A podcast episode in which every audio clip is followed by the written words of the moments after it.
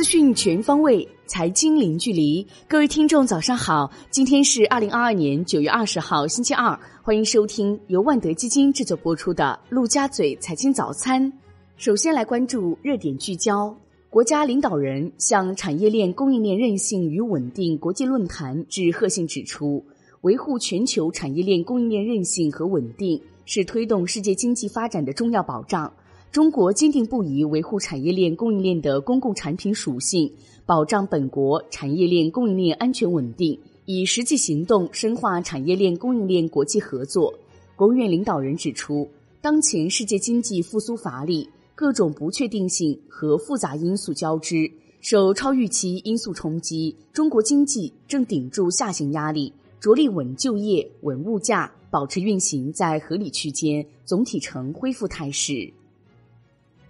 环球市场方面，美国三大股指全线收涨，道指涨百分之零点六四，标普五百指数涨百分之零点六九，纳指涨百分之零点七六，耐克涨百分之二点九七，苹果涨百分之二点五一，领涨道指。万德美国 TAMAMA 科技指数涨百分之一点一九，特斯拉涨百分之一点八九，脸书涨百分之一点一八，中概股多数上涨。中阳金融涨百分之十一点二五，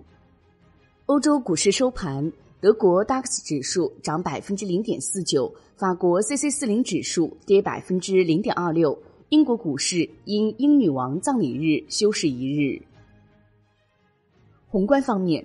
商务部公布数据显示，一到八月全国实际使用外资金额八千九百二十七点四亿元人民币。按可比口径同比增长百分之十六点四，折合一千三百八十四点一亿美元，增长百分之二十点二。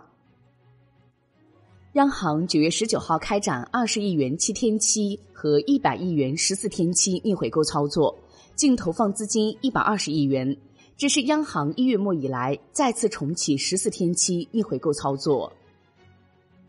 国内股市方面，A 股缩量回落。沪指录得四连跌，考验三千一百点，市场成交额不足六千七百亿元，创于一年新低。医美、网络安全、数字货币、元宇宙、半导体题材跌幅靠前，新能源车产业链逆势逞强。截至收盘，上证指数收跌百分之零点三五，报三千一百一十五点六点；深圳成指跌百分之零点四八，创业板指跌百分之零点七二。北向资金净买入十六点零三亿元。港股弱势震荡，三大指数盘中均刷新阶段新低。恒生指数收盘跌百分之一点零四，创半年新低。恒生科技指数跌百分之二点零七，恒生国企指数跌百分之一点二八。科技、新能源汽车、医药、地产股跌幅居前，南向资金净卖出十二点零四亿港元。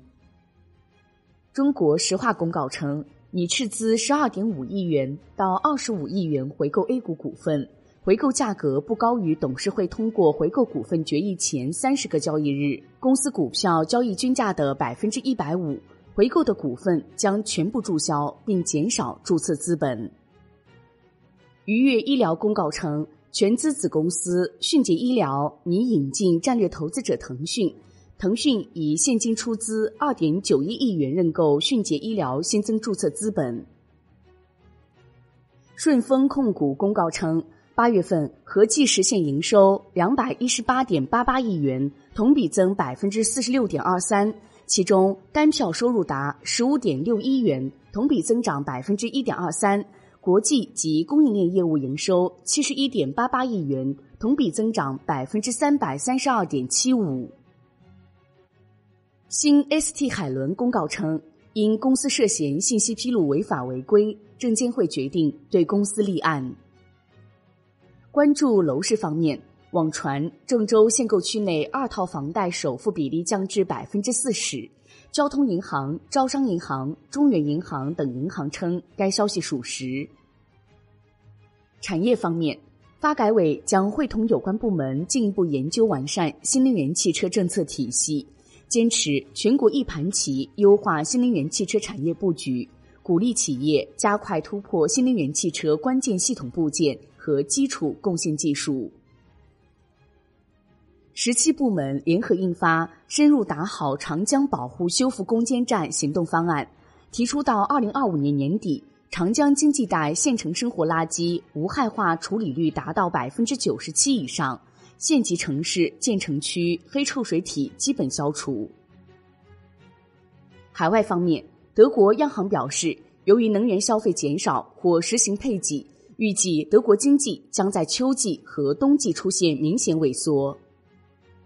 国际股市方面，德国格林海德市市长否认特斯拉取消工厂扩建项目，称特斯拉已明确表示该工厂扩建项目没有改变，目前仍在建设中。特斯拉八月在华新增四十座超级充电站，一百六十八个超级充电桩已于国内二十五个城市上线。商品方面。自然资源部将会同相关部门组织实施新一轮找矿突破战略行动，突出紧缺战略性资源，切实增强我国战略性矿产资源保障能力。债券方面，银行间主要利率债收益率窄幅波动不足一个 BP，为短券略承压；国债期货小幅收涨，银行间资金面继续收敛，主要回购利率进一步走高。隔夜加权利率上行于十一个 BP，并升破百分之一点四关口。地产债多数上涨。最后来关注外汇方面，周一在人民币对美元十六点三十分收盘报七点零一七九，较上一交易日跌十三个基点。夜盘收报七点零零四八，人民币对美元中间价调贬九十一个基点，报六点九三九六，创二零二零年八月十四号以来最低。好的，以上内容由万德基金制作播出，感谢您的收听，也欢迎您关注转发。我是小颖，我们下期再见。